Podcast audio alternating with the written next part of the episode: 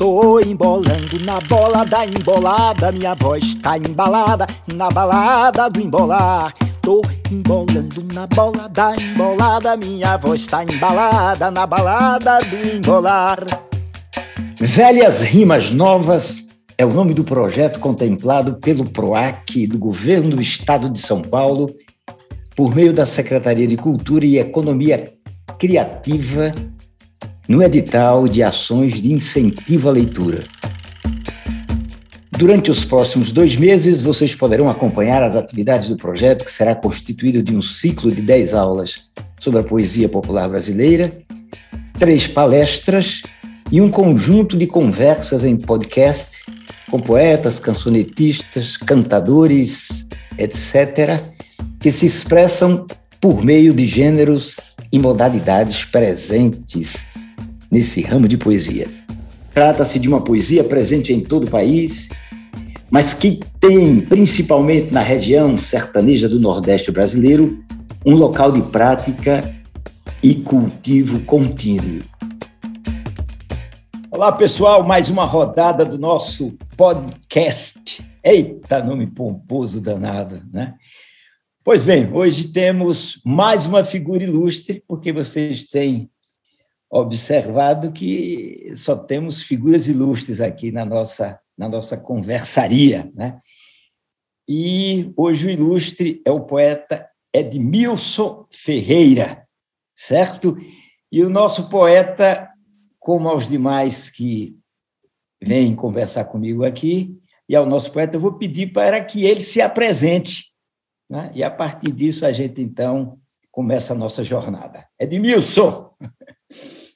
Caro Nóbrega, prazer extraordinário estar aqui com você, super honrado com o convite. É, eu costumo dizer que falar da gente mesmo nem sempre é uma tarefa fácil, né? Essa autodefinição, é, ela não é uma tarefa que a gente costuma fazer. Geralmente nós nos vemos mais pelo olhar dos outros.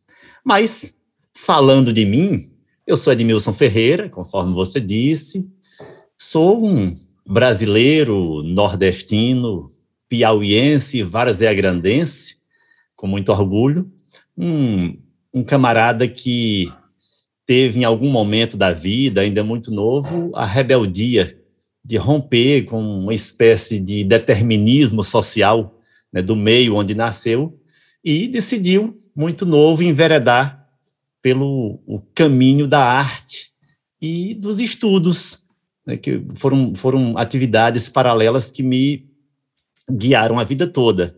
Sou um repentista profissional há mais de, de 30 anos, né, como disse, comecei muito jovem, Hoje resido em Paulista, zona metropolitana de Recife, é, e concilio desde 2017 a atividade de repentista profissional com a atividade docente.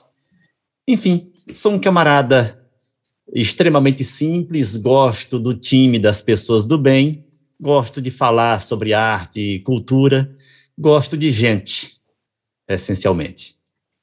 Pronto, vocês escutaram aí uma uma, uma definição, uma autoapresentação sucinta, mas objetiva, clara e bonita. Né? Obrigado. Eu não conheço, eu, o Edmilson é, um desses, é uma dessas amizades razoavelmente recentes. Né?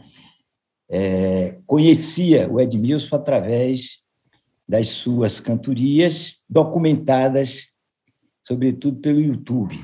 Né? E aqui, aqui acolá também em alguns livros citando os versos do, Edmilson. Mas, é, certa feita, eu recebo uma, uma, uma ligação dele e um convite para participar de um programa, de uma live com ele que fizemos, eu acredito que em torno de um ano atrás, mais ou menos, né? e que guarda uma certa semelhança com isso que eu estou fazendo hoje com ele aqui, sendo que o nosso é só via, a, via audição. Né? E então, eu não sei se foi antes ou na ocasião, ele me apresentou, me falou de um livro que ele tinha escrito, não foi antes, eu já tinha tomado conhecimento, né? A Poética da Cantoria na Contemporaneidade. Né? e que é um livro, como ele diz, como ele abre, inclusive, aqui, ele fala, ele fala exatamente o seguinte, é, que falar que falar exatamente é, sobre si mesmo ou sobre a arte que desempenha não é sempre não é sempre comum, né? E ainda mais se tratando de um estudo que não é documental ou de registro, não que eles não sejam importantes, né? mas é um livro de reflexão, um livro de, de interpretação, e de interpretação moderna sobre o fazer moderno da, da, da literatura popular em sua vertente, vertente da cantoria. Bem, eu estou falando tudo isso só para fazer uma breve apresentação, sim, ou melhor, para acrescentar, mas eu começaria perguntando ao Edmilson como é, quando é que ele começou a se interessar pelo verso? Esse, como é que foi o, a origem?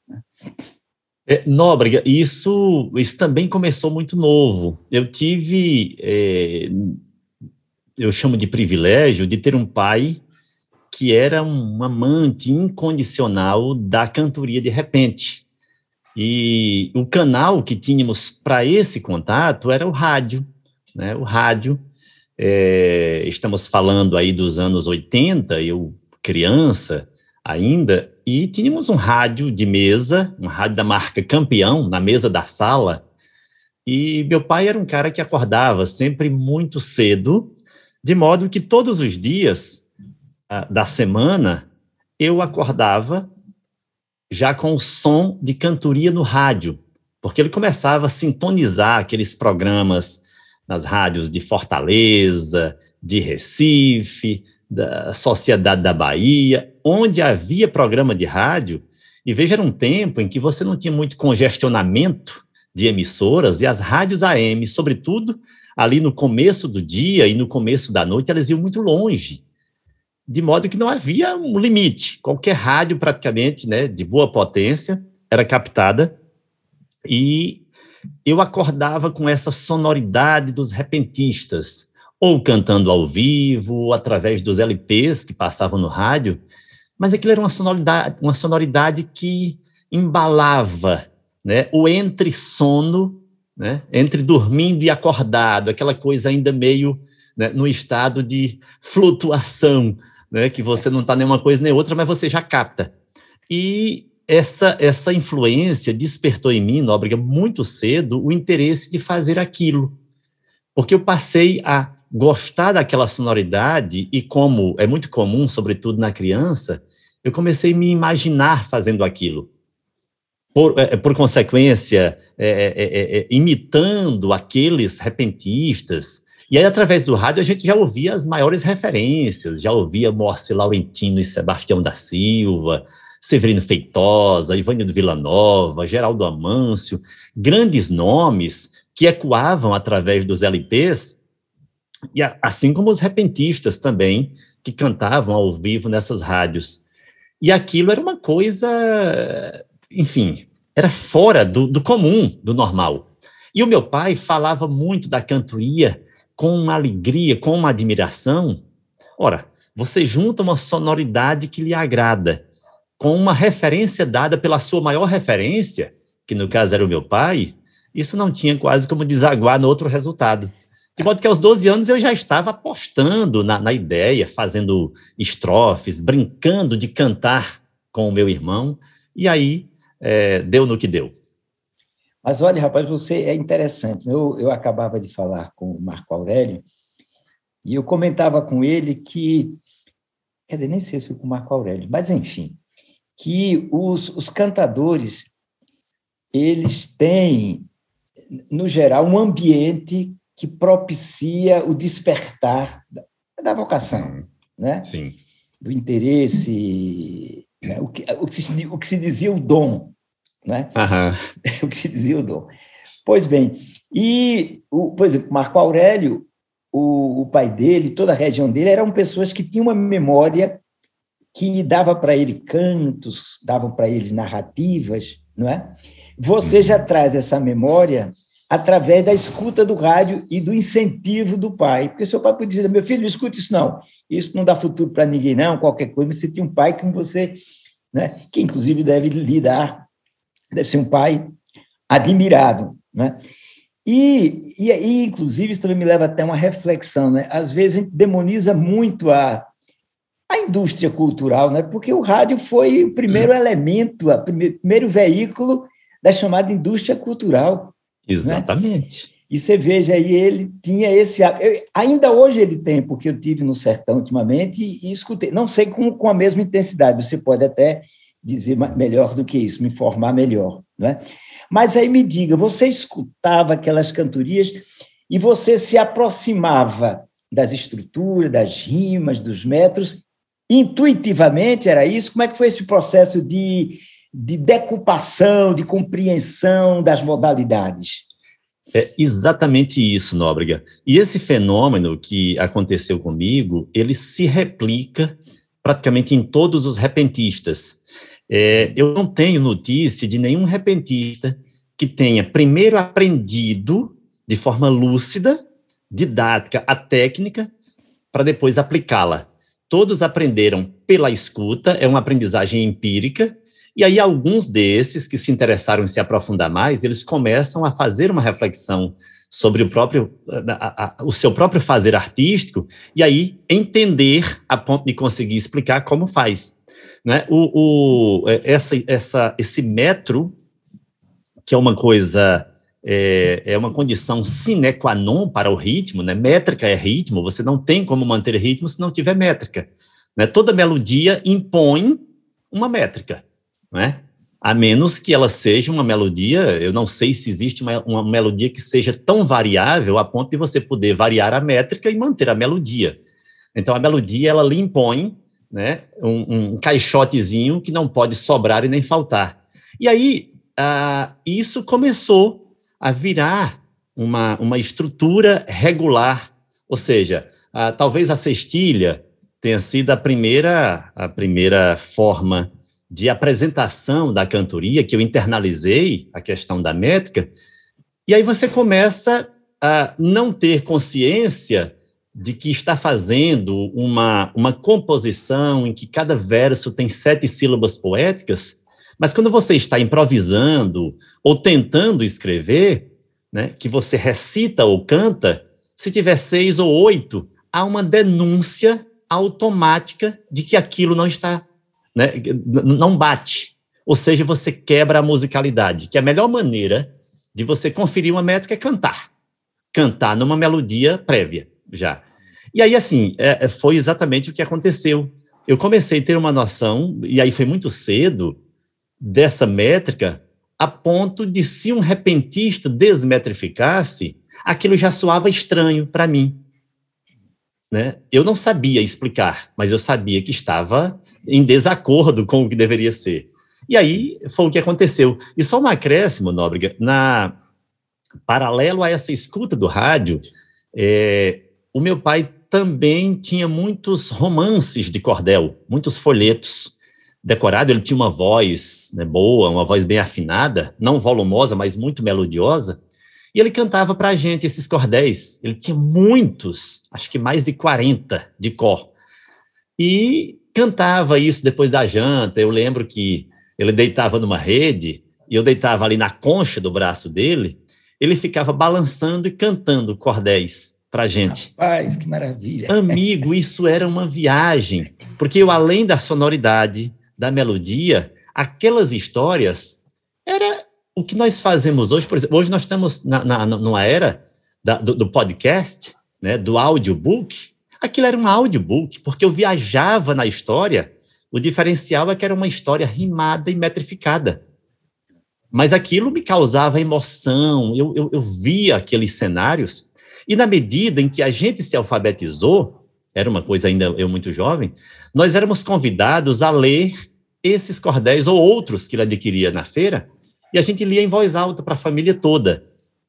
Aquilo também é, cristalizava essa estrutura da rima, essa estrutura da métrica, né? ou seja, reafirmava uma coisa que eu já estava me familiarizando cada vez mais. Rapaz, você tocou aí num ponto muito importante. porque eu, como você também, não é? Você, você também dá cursos de de, Sim. de poesia, né? Isso. Esse nome, esse nome genérico, ou uhum. seja, colaborando no aprendizado formal e também é, formal no sentido teórico, mas uhum. ajudando bem que as pessoas componham os seus versos. Né? Isso, né? isso. Eu geralmente começo com, com a quadrinha e digo que a quadrinha é a, é a mãe né? Uhum, exato. Da, da, da, da, poesia popular brasileira, mesmo porque a quadrinha ela está presente em todas as formas de manifestações populares que você exato, observar. Da congada, cavalo marinho, inclusive a quadrinha ainda é, são formas, as quadrinhas são dinamizadas em, na catira, no cateretê, né? Uhum. É, ou seja, é, não se ultrapassou muito nessas manifestações, a quadrinha, mas, ao mesmo tempo, ela, ela dinamizou-se a partir dela mesma. Né? Uhum. Como, por exemplo, você fazer uma quadrinha, ou fazer um, várias quadrinhas ou redondilhas a partir da rima ão. ão. Uhum. Então, você vai, você vai ali, depois você escolhe outra rima. Né? E Isso. outros jogos e outras brincadeiras que também acontecem nessas manifestações.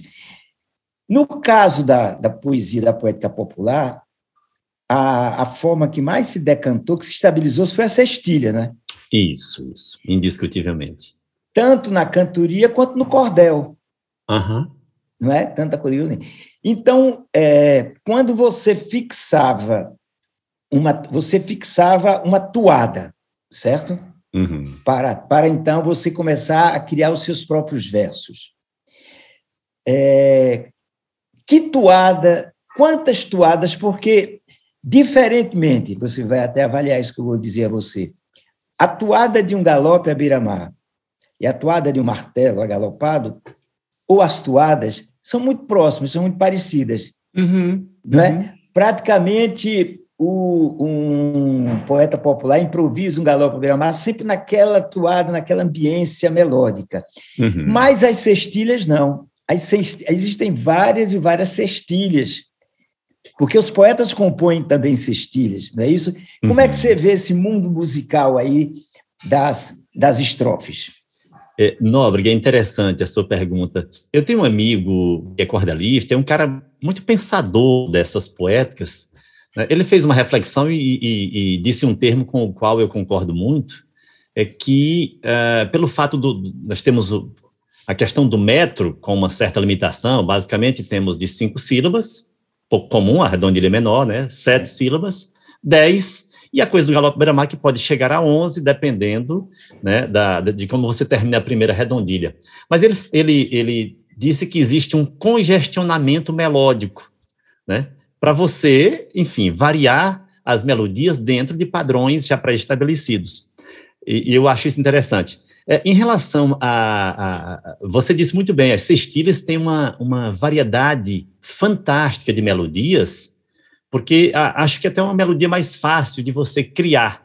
Não sei se porque se usa mais, né? Eu, por exemplo, tenho várias melodias que criei e tenho a felicidade de ver hoje quase todos os repentistas cantar nessas melodias. E a gente se sente contemplado quando isso ocorre. É. E, e, e também temos de galope, temos também de, de, de decassílabo, mas isso em menor quantidade. Então, é, é, você disse muito bem.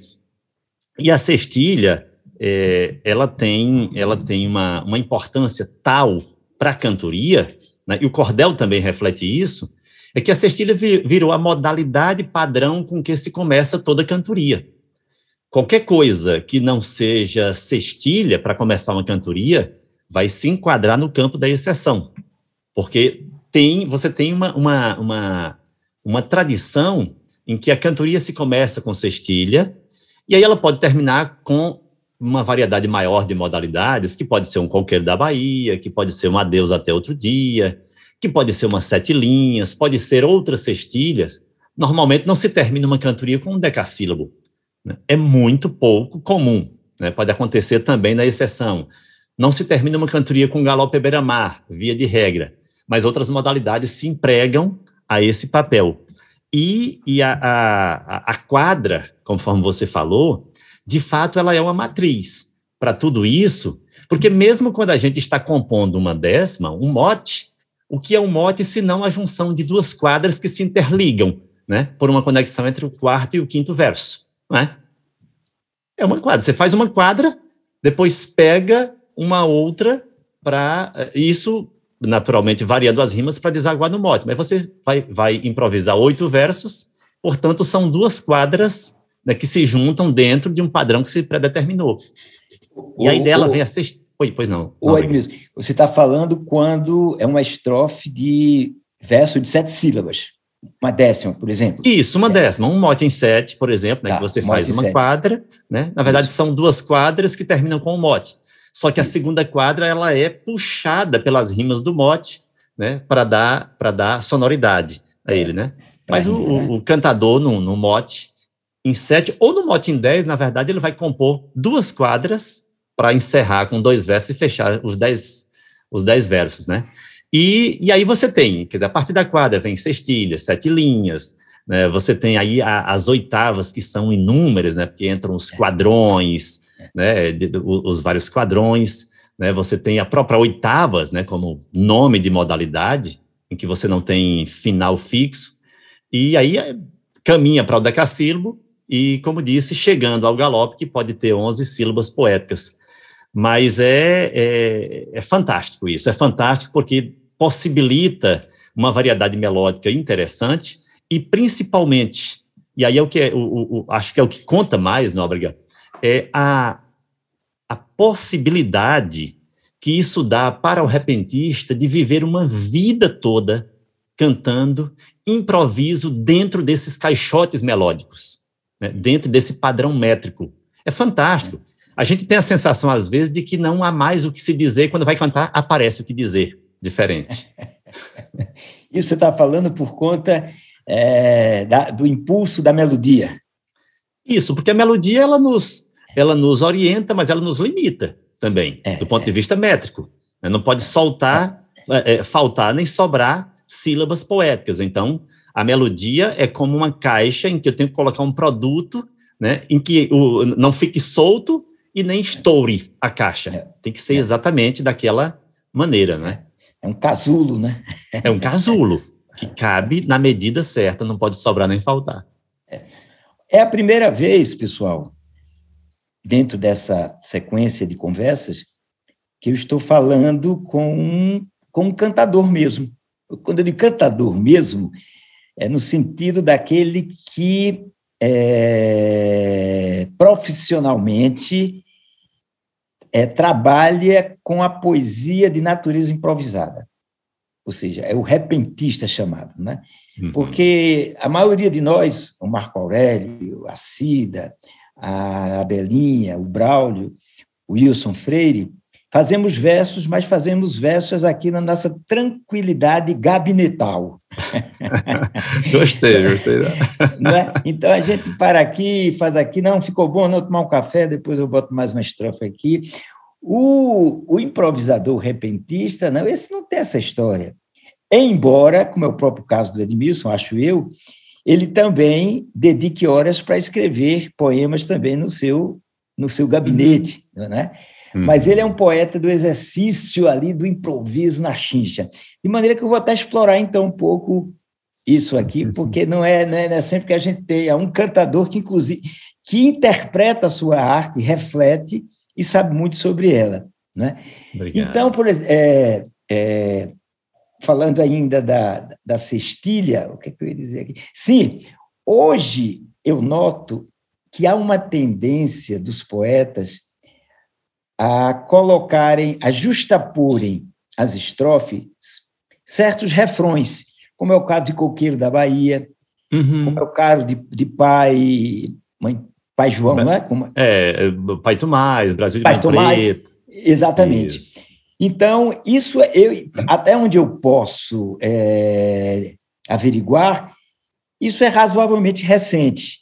Essa, essa, essa, essa como se fosse uma estrofes que entram, onde entra um refrão entre uhum. essas estrofes. A diferença é que no refrão, normalmente, no refrão da canção popular, não existe uma ligação rímica entre o refrão e a estrofe. No uhum. caso da poesia popular, você pega o coqueiro da Bahia, você tem rimas, coqueiro da Bahia, quero ver meu bem agora. O hora tem que estar também presente uhum. na, no corpo da estrofe. Em Bahia também, o ia tem de combinar com a última, com o último Isso. verso da estrofe.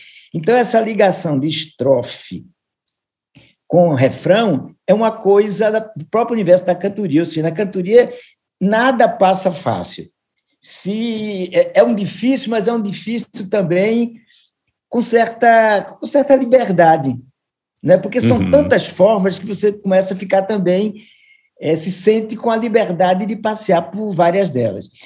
E o que eu noto é o seguinte, Edmilson, é que às vezes a viola, o toque da viola, ele não consegue abastecer o que a melodia solicita. Porque você veja, a viola, ela nasceu muito para é, sustentar uma música, uma melodia muito simples, que a gente diz, em termos de música, modal. Né? Uhum. Então, você bota aqui um acorde, vai para dominante, vai para lá, e fica bonito esses dois.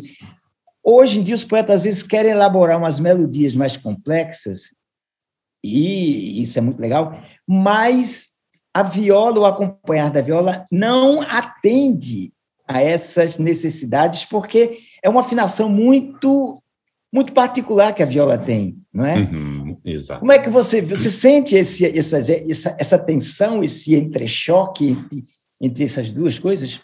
Nóbrega, é interessante. Você você imprime o olhar de um músico, músico profissional, e isso é fundamental que se diga.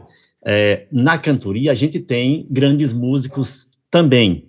Uh, acontece que, uh, via de regra, você não tem músicos com conhecimento, inclusive teórico também, musical. Você tem muita gente boa de ouvido, mas isso que você disse sustenta demais. É, a, a, a parte instrumental na cantoria, ela sempre teve um plano secundário. Na cantoria sempre prevaleceu a improvisação, o impacto que o repente provoca, e teve uma certa melhora do ponto de vista melódico, né, uma vez que as violas passaram a ser bem afinadas a partir de um certo tempo, né, que era uma outra coisa, era uma outra deficiência gritante. Você tem nomes extraordinários na história da cantoria, há duas gerações, por exemplo, anteriores, que sequer afinavam a viola, que alguns né, tocavam muito mal ou quase nem tocavam, usavam a viola apenas como um aparato estético, basicamente, talvez como um amuleto para a própria improvisação, mas do ponto de vista musical não funcionava muito, talvez até atrapalhasse porque a viola estava desafinada. E você colocar a voz num instrumento desafinado é pior que cantar a capela. Né? Você deve saber disso, né? Porque você não é. sabe com que corda vai entoar a sua voz. Exatamente. É. Não é? é? Teve uma melhora. Hoje, é comum você escutar duplas cantando com a viola bem afinadinha, mas quando a gente pega essas modalidades de refrão, é, realmente acontece, é, você vê que, é, você sente, na verdade, você ouve que talvez falte uma nota aí, né, entre um, um, um, um tom melódico, né, entre uma parte da melodia e outra, né, é. talvez falte um complemento. É, a gente tem as exceções, nós temos repentistas que tocam divinamente bem, mas ainda está no campo da, da exceção. É, via de regra, quando a gente musicaliza mais a melodia, às vezes a viola não acompanha. Essa reflexão sua é absolutamente sustentada pela realidade. E só lembrando do Coqueiro da Bahia, que você colocou, é, é, é interessante, o Coqueiro da Bahia é uma espécie de mote, só que um mote de oito versos. E aí, né, por conta disso, você precisa já partir na rima de hora, porque a gente não tem aquele tempo do mote em 10, ou do mote em 7, mas com 10 versos, em que você faz uma quadra independente e depois entra na rima do mote. O Coqueiro da Bahia já requer, até porque o refrão do Coqueiro da Bahia já tem quatro versos. Não é? Já tem quatro versos, então tem que já partir na rima de hora e depois com a de ia, porque é. O, é um mote, mas não de dois versos, mas de quatro. Você tem Coqueiro da Bahia, Quero Ver Meu Bem Agora, Quer Ir Mais Eu Vamos, Quer Ir Mais Eu Vambora. Então, o próprio refrão já ocupa metade da estrofe. É. Né? E a gente tem algumas outras que também tem esse, esse sistema, mas a, observação é interessante. Né? O Coqueiro da Bahia já precisa partir na rima, senão a gente não conecta uma coisa com a outra. E é interessante porque é, a, a vogal tônica ora, hum. né? as vogais, a sílaba, a sílaba ora, hum. ela, ela não, não abre muitas palavras, né? É, seja, é, tem um número exato. limitado de. O IA não, o IA tem verbos, tem muita coisa, não é? Exato. Para rimar com Bahia. Mas o Ora você tem um léxico razoavelmente. Pequeno, limitado. É, limitado, exato. Né? né? Tanto é que isso, isso abre margem para repetições. E aqueles mais é. caprichosos que não gostam e não querem repetir, eles têm que se virar nos 30, né? É. Para criar rima nova todo tempo. É. Exatamente. Mas, olha, eh, tem duas questões aqui que eu quero que não me saiam da, da mente sobre essa questão. Sim, a, a, eu ando estudando também, por conta da minha, da minha formação de músico, né, isso favorece um pouquinho. Uhum. A questão da viola, eu não sei se você sabe, mas a afinação da viola do cantador é, é uma afinação única, original. A é. viola foi muito presente continua sendo, na, na música brasileira por conta da herança ibérica. Né? A viola estava muito presente na cultura portuguesa e trouxe a, a viola em várias de suas afinações, inclusive em várias feições. Uhum. E, e não chegou no Nordeste, e não existe em Portugal, viola com a afinação utilizada pelos, pelos cantadores. Uhum. Né? Você tem alguma, alguma ideia de como nasce essa afinação, de como foi a introdução da viola na cantoria? Ou se sabe de algum poeta que estuda questões como essa, Edmilson? Não, Nóbrega. É, é, uma, é, uma, é, uma, é uma história ainda muito pouco clara do ponto de vista de registro, pelo menos os que tive acesso. Eu tenho até um, um, um amigo australiano que é, fez o um mestrado aqui no Brasil e estava exatamente estudando é, instrumentos musicais, a questão das cordas, né, da distribuição. E ele até dizia: olha, se você for pegar, a, enfim, um, uma única corda, né, e aí você for ampliar as várias possibilidades de, de olhares sobre ela, isso já dá uma dissertação, né? Ele dizia assim. É, o que se sabe é, em relação à, à, viola dos repentistas é que, claro, tem aí uma origem né, que vem né, da, da, da, da, da, península, né, talvez por influência árabe, né, essas conexões, mas a origem de quando se começa a colocar essa sequência de cordas, né, é, três, três cordas paralelas em Lá, depois Ré e tal, enfim, e se dispensando o, o Mi né, o bordão, por exemplo, que, que tem no violão, a gente, eu não tenho registro de quando exatamente isso começou.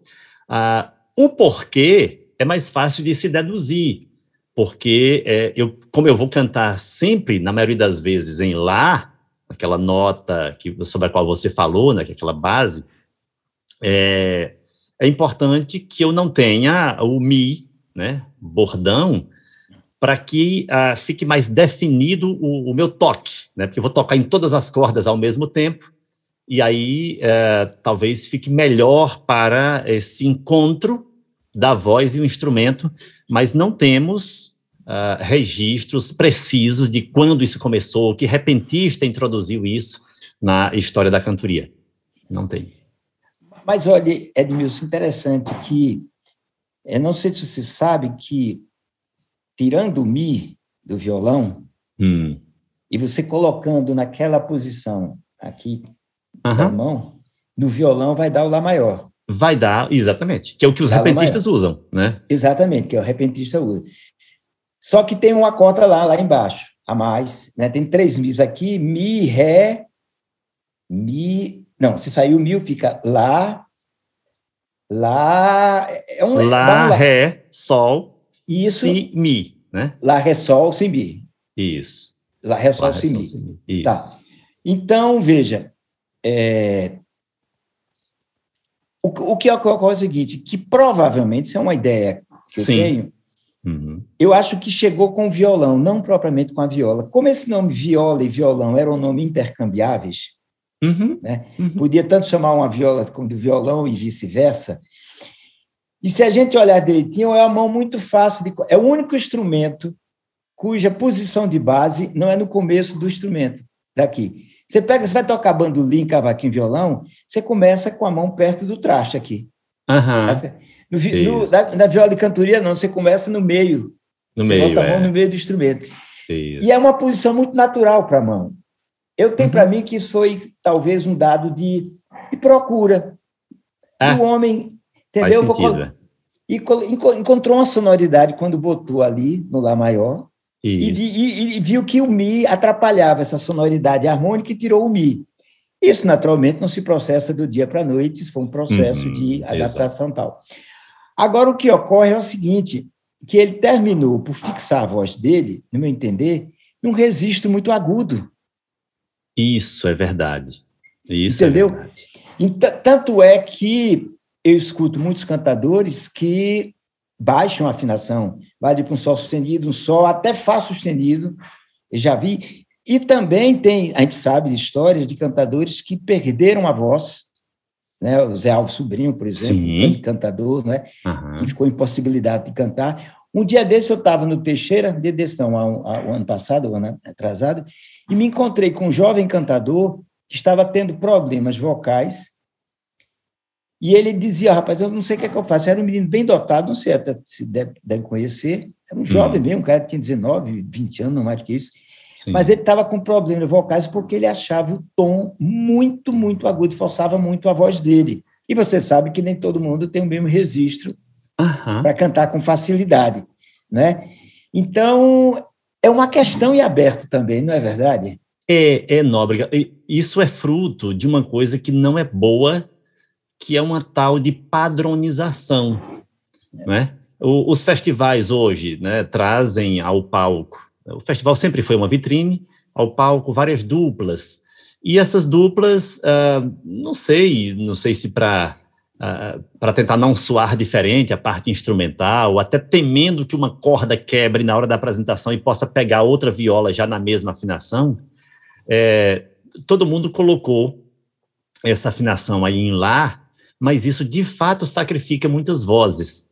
A gente vai ver os registros de Otacílio Batista, que era uma voz privilegiada, Otacílio cantava numa, numa afinação cômoda para sua voz. Afinação baixa, ele tinha voz grave e terminou a, a, a, sua carreira profissional com a voz intacta, porque ele não, não, não exigiu demais dela.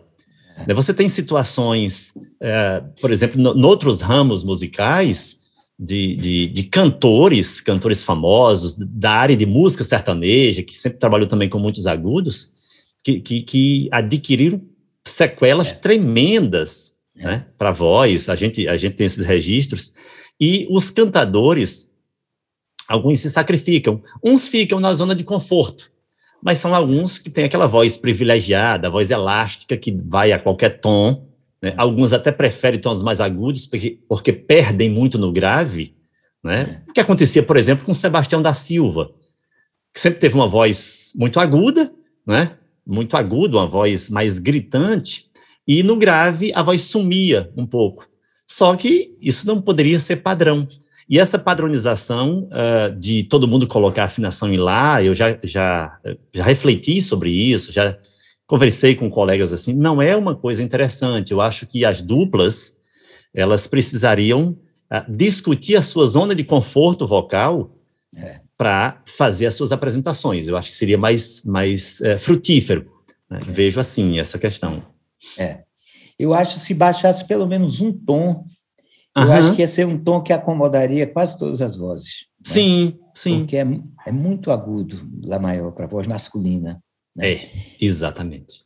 Me diga uma coisa, explorando aqui a sua, a sua vivência com a cantoria, como é que está hoje, como é que se desdobra a cantoria? Ou seja, qual é, qual é o veículo maior de exposição do cantador nos dias que estamos vivendo. Eu não falo nem na pandemia, quer dizer, eu falo em torno desses últimos cinco anos. É claro que a uhum. pandemia trouxe aí um elemento adicional, excepcional, mas que talvez eh, daqui a um ou dois anos a gente recupere, né? Como é que o uhum. cantador se, se exercita nesse, nessa era nossa?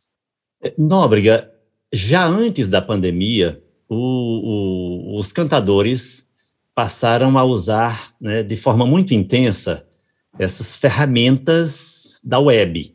Né? Uh, o rádio sempre foi o maior veículo de difusão da cantoria. Uh, nos anos 80, citando como exemplo, a Paraíba tinha 10 grandes rádios AM, ou melhor, tinha 12 rádios AM, 10 dessas rádios tinham um programa de cantoria que eram geralmente os programas mais ouvidos daquelas emissoras. Então, o rádio sempre foi o maior veículo difusor dessa atividade. É, em alguns lugares, e por conta da própria especulação da, da, da, mídia, alguns programas passaram a ficar muito caros. Programas em grandes rádios passaram a ser, às vezes, supervalorizados. É, eu, a maioria eram programas comprados o que às vezes inviabilizava uma dupla investir, porque do outro lado também você precisaria de um suporte do comércio, né, de um fomento particular, a maioria das vezes, para bancar isso. E os cantadores, a partir de determinado momento, descobriram que podiam, por exemplo, fazer programas em rádios comunitárias, em rádios menores, porque esses programas podiam ser transmitidos, às vezes, a partir do próprio celular ou do equipamento da rádio, pela internet. E aí eles começaram a fazer o programa numa rádio pequena, é, do ponto de vista da, da potência né, aberta dessa rádio, mas aí depois da internet você não tem mais limite geográfico. As pessoas podiam acompanhar pelo Facebook, né, podiam acompanhar antes, né, pelo, é, é enfim, por essas plataformas que, que transmitiam, né, inclusive com a imagem, e isso estava sendo já uma moda. Todo programa de, de viola, praticamente, passava, a partir de um certo momento, a ser transmitido paralelamente pela internet. E aí, com o advento da, da pandemia, a, a gente mesmo fazia aqui em Recife um, um programa semanal na Rádio Folha, e passamos a não ir mais para a rádio, né? isso foi conversado com a própria rádio por uma questão de cuidado, não podia exposição, havia uma equipe, era um estúdio fechado, e nós mantivemos, no caso eu mantive, Quinta de Repente, que era o programa que fazíamos através do primeiro Facebook, depois a, do meu canal no YouTube, do Facebook, fazendo a multitransmissão em tempo real. Fazia de casa. E os cantadores descobriram que isso era possível, tanto é que alguns que tinham programa de rádio diariamente passaram a ter programas de internet diariamente, fazendo de casa. Se equiparam, de alguma forma, para som e imagem e estão se apropriando dessa ferramenta que é extraordinária e continuam em evidência, de alguma forma. Usaram as plataformas também para divulgar essa mudança e a coisa caminha com uma certa normalidade. Mas isso remunera o cantador? Às vezes, uh, uh, alguns conseguem manter patrocínios que tinham anteriormente, dependendo do vínculo né, da, da, da, desse patrocinador com esse repentista. Normalmente, eles não são remunerados pelas visualizações, não costumam ser muito estratosféricas do ponto de vista, uh, por exemplo, de monetizar. É. Mas eles se mantêm em evidência Alguns conseguem patrocínios, né? no meio onde tem credibilidade, esses patrocínios agregam valor financeiro.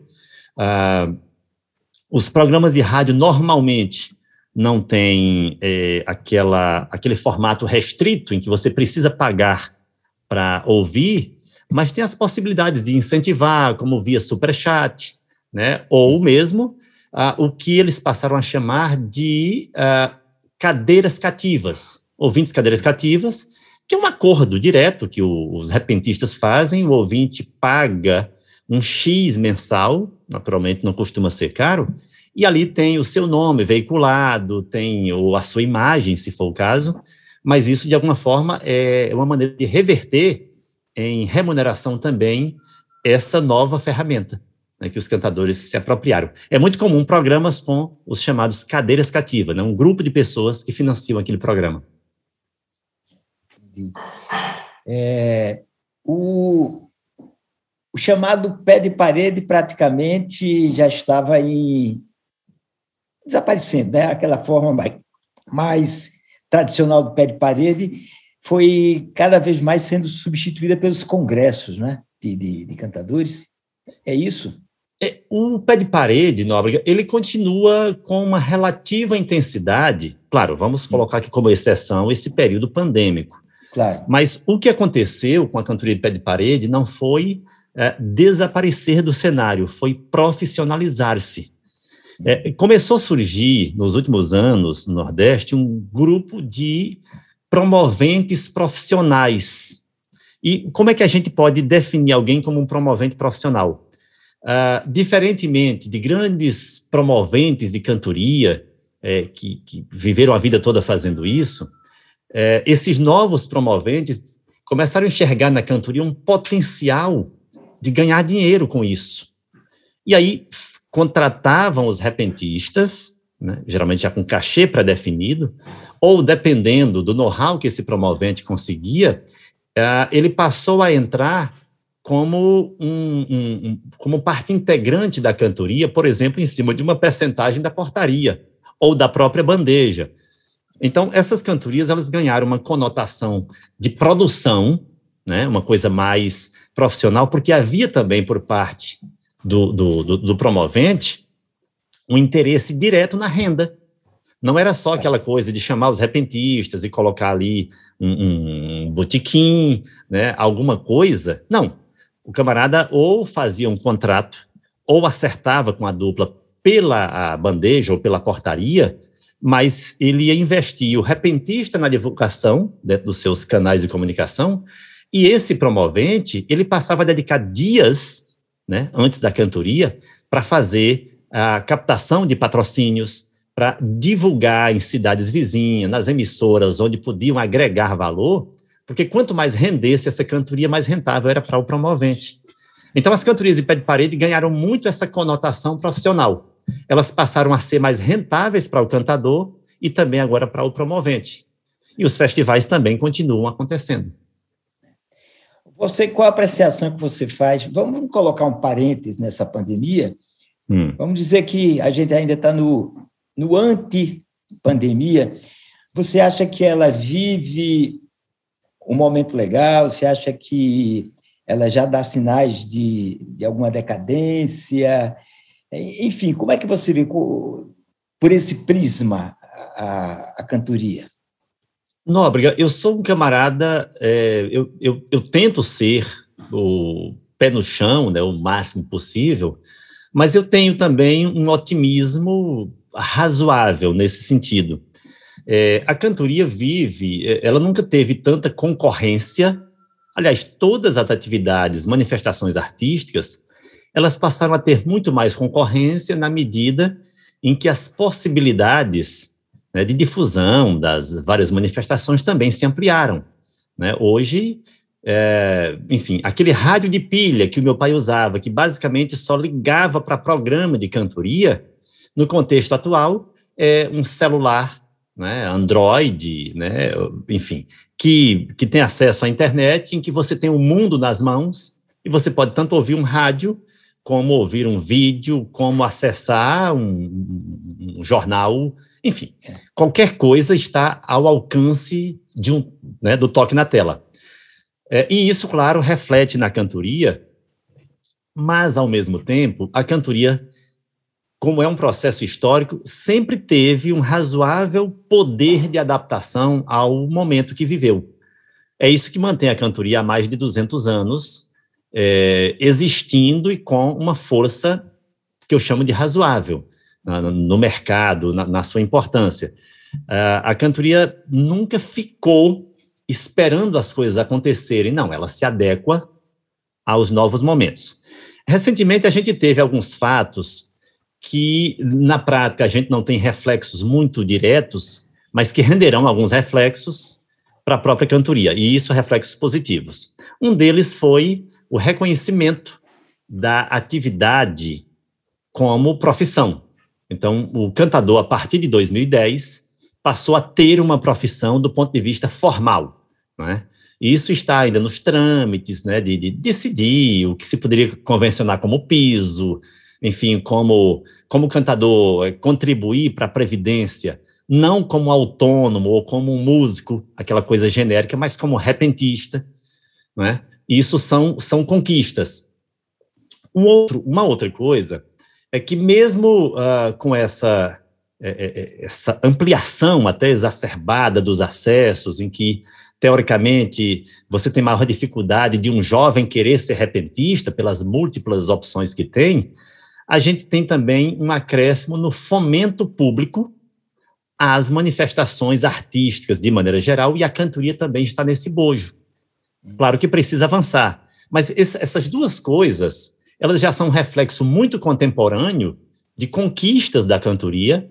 E tem uma terceira coisa que também se soma positivamente, é uma consciência maior dos repentistas e dos novos repentistas acerca do seu trabalho.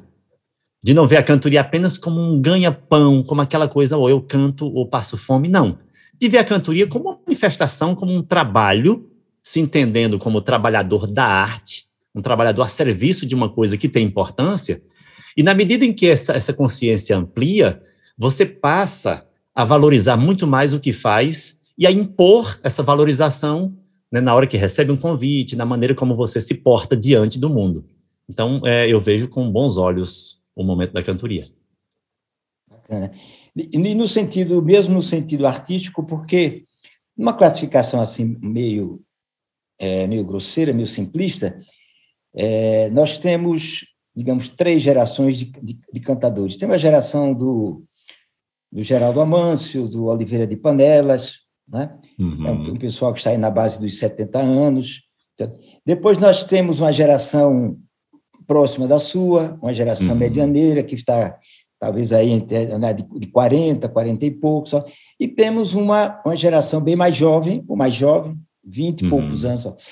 É, e que pese assim, a, o simplismo da classificação, o que é que você acha em termos de, de novos cantadores nessa faixa mais jovem? Você acha que vocês estão sendo bem representados, bem continuados?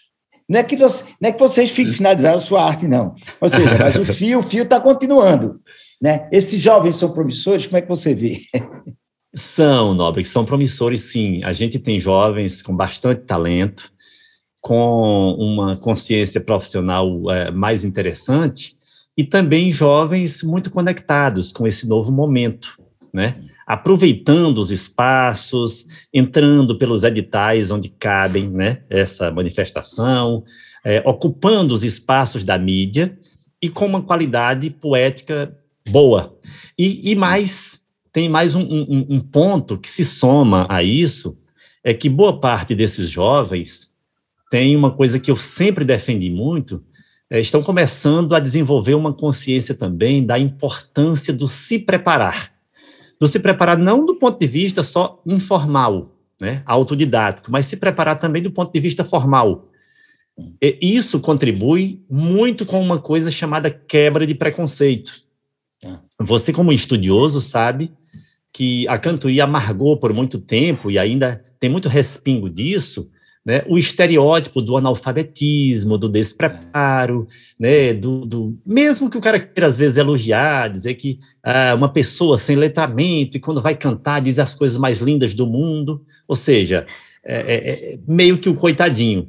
Não, os cantadores estão começando a entender a importância de se prepararem também intelectualmente, naturalmente, sem perder a essência de um repentista que canta sertão, que canta coisas simples e poéticas, mas ah, existe, por outro lado, também um, um, uma parte da sociedade que cobra títulos, que cobra é, algum status acadêmico, né? Ou seja, para que você seja uma voz autorizada, às vezes é necessário que você percorra esse caminho da educação formal a ponto de ser convidado a uma palestra, a, a, a se colocar enquanto artista.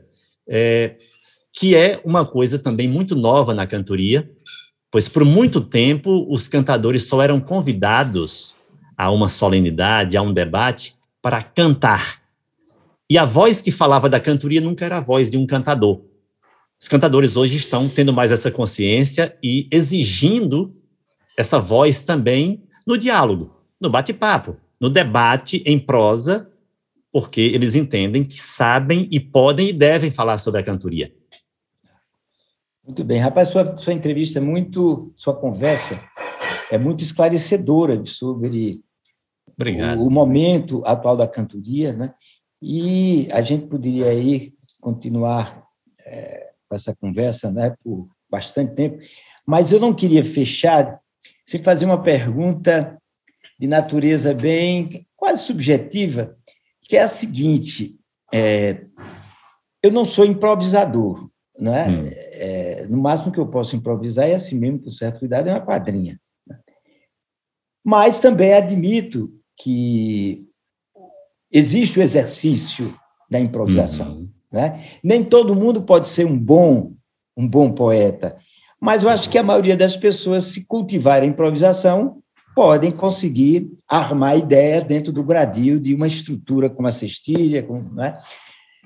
repetindo, com o menor ou maior qualidade. Uhum. Então, mais uma coisa que eu observo muito, principalmente nas estrofes mais, mais vultosas, como são como é a família das décimas, é o comportamento do poeta quando ele tá, quando ele está no momento de escuta do outro para trazer a sua estrofe, né? Que tem que emendar com a do outro, não posso trazer um assunto novo, mas ao mesmo tempo eu estou interiorizado com a armação do meu verso, da minha estrofe. Uhum. Porque você tem ali apenas um baiãozinho de viola um, muito pequeno você não pode deixar tocar aquilo e passar uma meia hora para você mentar é, o que é que né? Então, é, o que é que se passa na cabeça do cantador nesse momento? Qual é a ordidura, qual é a arquitetura que naquele momento ele está elaborando é, para fazer, para tirar uma estrofe que vai estar se comunicando com a do seu parceiro. É interessante, Nóbrega, isso. É, é, é, até meio difícil de explicar, é. porque é, é, enfim, é uma experiência tensa, por um lado, porque você sabe que tem obrigações a cumprir, é. né? obrigações a cumprir e muito pouco tempo, é, mas, mas você, você já faz uma definição que é muito o que realmente ocorre é, eu tenho que estar concentrado na minha estrofe, porque eu sei que daqui a alguns segundos eu preciso começá-la, e é importante que eu não comece sem ter um alvo, não é? De preferência, o, o, é importante que eu comece já com um esqueleto das ideias, a definição das rimas que vou usar já bem organizado, mas eu tenho ao mesmo tempo a consciência de que eu corro o risco de não ter esse esqueleto pronto e de qualquer maneira eu vou começar. Então, é uma linha muito tênue e tensa. E essa escuta ao, ao colega, no caso, por exemplo, de um mote, é, ela também é necessária por alguns aspectos, e um deles é que se eu estiver planejando uma rima qualquer, uma palavra que vai rimar com o mote, eu estou ali torcendo de dedinhos cruzados, só não pode ser cruzado porque eu estou tocando e dedilhando, mas eu estou torcendo que o meu colega não use aquela rima, porque hum. se ele usar, eu vou ter que desconstruir aquela ideia que usa a rima e colocar uma outra. Porque é meio que uma imposição de que eu não deva repetir rima. Isso não é bem visto para o julgamento, não é visto pelos colegas, não é visto pelo público que sabe desse critério, e também é um alto desafio que eu alimento em mim. Né? Eu preciso, eu preciso fazer diferente do que foi dito e usar rimas diferentes das que foram ditas. Só que o interessante é que a rima do mote, o meu colega vai dizer já no final da estrofe dele, segundos antes de eu ter que começar a minha. Olha, olha o dilema, né? E aquele ritualzinho do, do tocar viola, ele é, ele é um ritual que nos dá alguma concentração. Tanto é que, se você observa os repentistas, eu acho até que fala um pouco disso no nosso livro, é, você vê que alguns tendem a olhar a ângulos em que não haja ruídos, ângulos neutros, em que permita uma concentração, às vezes um pouco acima da plateia, uns olham um pouco mais para baixo, um pouco mais de lado, e aquilo são recursos da busca, recursos da busca. Das Porque ruminações. É uma coisa... Exatamente. São ruminações. Porque se, se eu, uh, eu posso me distrair com qualquer coisa que acontecer, eu estou diante de uma plateia, uma plateia viva, que pode se movimentar e pode ter reações, e qualquer um gesto não esperado por mim pode tirar a minha ideia. Então, é uma coisa meio é, maluca, assim. Mas, ao mesmo tempo, é, o, o, o que é que deságua? Isso tudo, onde é que deságua? Deságua numa realização que é muito compensadora. Porque quando eu consigo apesar desses ruídos, apesar do pouco tempo e apesar dos riscos, inclusive de, de, a ideia do meu parceiro chocar com a minha, quando eu consigo me livrar de tudo isso e fazer uma estrofe que também me agrada, é uma sensação imediata de prazer artístico que só o ato da performance pode dar. É incrível isso, Nóbrega. E, e, e, e só é, é, voltando ao ponto que você começou, é, qualquer pessoa naturalmente, com um, determinado grau de discernimento e inteligência, pode praticar essas habilidades. Umas vão desenvolver mais, outras menos, mas é algo que pode ser praticado porque tem como ser explicado objetivamente. Quer dizer, há passos técnicos que uhum. podem ser é, internalizados e a gente fazer uso daquelas, daquelas escadas, daqueles degraus. Né? Exato, exato para fazer a. Mas, mas, isso requer prática, requer leituras, requer hum. léxico. Requer escuta. Né? Exatamente. A gente tem, não dá para fazer somente assistindo uma aula, é assim vai fazer, não. Não, não, não. Tem, tem, de cultivar e tem de. Rapaz, meu caro, vou fazer o seguinte: essa conversa a gente vai prorrogar em algum momento presencialmente. Oh, quando rapaz, eu for, quando eu for quando eu for a Pernambuco, a Recife, devo ir no fim do ano, eu vou lhe procurar para a gente conversar mais sobre outras questões da cantoria que me interessam Ótimo. muito. E você, por ser uma pessoa sensível, bem informada e um grande poeta, então é a pessoa ideal para a gente levar essas conversas. Ficarei muito honrado, Nobre, ficarei muito honrado é, é, quando puder encontrá-lo. Por duas razões. Uma, porque a pandemia estará permitindo né? Que as pessoas se encontrem, e outra porque é com você, uma pessoa que admiro muito, né? Um, um, um, grande brincante, caminhante e cantante, dançante desse Brasil, né? Que merece a admiração de todos nós. Bom, tá bom, eu agradeço, viu? Tem muita conversa boa para a gente levar adiante, né? A questão das melodias, a questão das violas. E, e é isso. Então vamos Vamos o... deixar o mundo rodar um pouquinho para a gente se encontrar. O Nóbrega, é, eu não sei se poderia, nem exatamente o, a data precisa da veiculação ah, desse nosso podcast, hum. mas é, eu, eu, poderia falar rapidamente aqui do meu curso que está que está em curso. Por favor, por favor, sinta-se à vontade. É um dos objetivos desse, dessa conversa é isso, é divulgar o que os poetas estão claro. fazendo. Isso. Nóbrega, eu estou é, é, em fase, inclusive, de conclusão, mas ainda aberto, né, a, a, montagem da segunda turma do nosso curso Desvendando os Segredos do Repente, Aprenda a Improvisar com o Repentista. Né, já estamos com uma turma é, muito heterogênea, várias áreas do conhecimento, a turma está muito boa, ainda temos algumas vagas e alguns dias ainda para a aquisição. Então, e se alguém quiser saber um pouco mais, é, na, na bio do Instagram, vai encontrar lá o link da, do Linktree, né? clicou lá, vai ter acesso ao curso, só clicar, ver, se quiser se juntar a nós, está convidado, e também na bio do Facebook encontra o link do nosso curso com mais informações, tá certo? Ficarei muito honrado, e aí poderemos uh, criar também, uh, dependendo do dia da veiculação, né, um cupom específico para quem assistiu ao nosso podcast, para quem escutou o nosso podcast. Tá bom, eu vou. É, o seu curso ele vai ser retomado quando? Essa segunda turma? É, a segunda turma já está uh, em montagem, já hum. no dia 30, nós teremos a segunda aula ao vivo, online. O curso está na plataforma Hotmart, fica disponível por dois anos para quem adquire para assistir a todos os vídeos, todas as nossas aulas online, que são feitas no formato privado, ficam disponíveis também na plataforma. E aí a gente tem, além das aulas ao vivo, só com a turma já, a gente tem um suporte, é, um grupo de suporte pelo WhatsApp, em que todas as dúvidas são tiradas.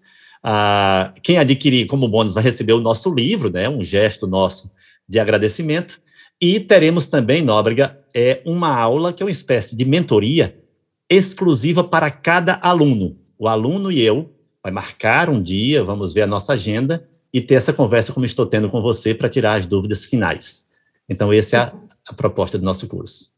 Muito bacana, muito bacana. É, eu vou colocar a, a, a, vou solicitar a minha a produção, a comunicação, para entrar em contato com você para ver como é que essas, essas figurinhas se encaixam de uma maneira mais Pode. complementar. Tá bom? Isso. Isso, e aí a produção me avisa, eu coloco aí, um, inclusive, um cupom de desconto para quem escutar o nosso podcast, em agradecimento à sua gentileza e também à credibilidade do seu programa. Tá bom. É, esse é um dos objetivos, e aí eu não tenho como deixar de usar a frase comum dos nossos dias: tamo junto. Tamo junto. Obrigado, tá Nóbrega. Muito honrado, viu? Eu que agradeço, viu? Até um outro dia e vamos nos encontrar por aí brevemente. Valeu, cara. Um abraço grande. Tô embolando na bola da embolada, minha voz tá embalada na balada do embolar. Tô embolando na bola da embolada, minha voz tá embalada na balada do embolar.